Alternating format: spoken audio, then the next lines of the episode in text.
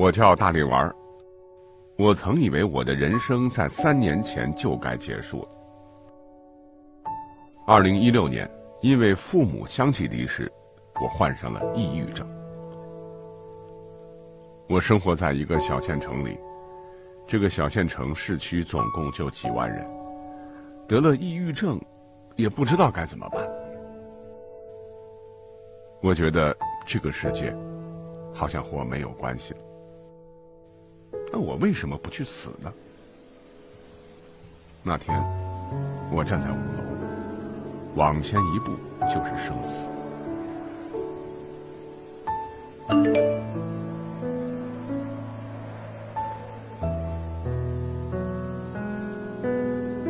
我想，离开这个世界之前，总得再更新一期吧。在我人生的至暗时刻中，唯一能让我觉得我是活着的，就是在网上讲历史故事。我自己写稿、录音、剪辑、上传，更新完总是很晚。小城深夜的道路，伸手不见五指。在这漫长的路上，我不曾见到过任何一个人，任何一道光。但我知道。正有着数不尽的流言穿越黑暗而来，让我一次次活下来，讲下去。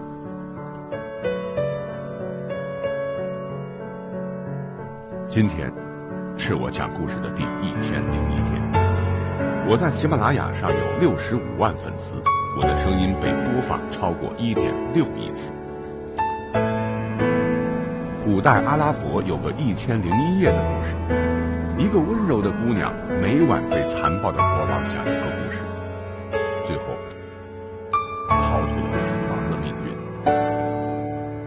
我想，我所面对的生活就是这个残暴的国王，我所能做的就是不停的讲下去。谢谢你们让我活下去。我是大力丸。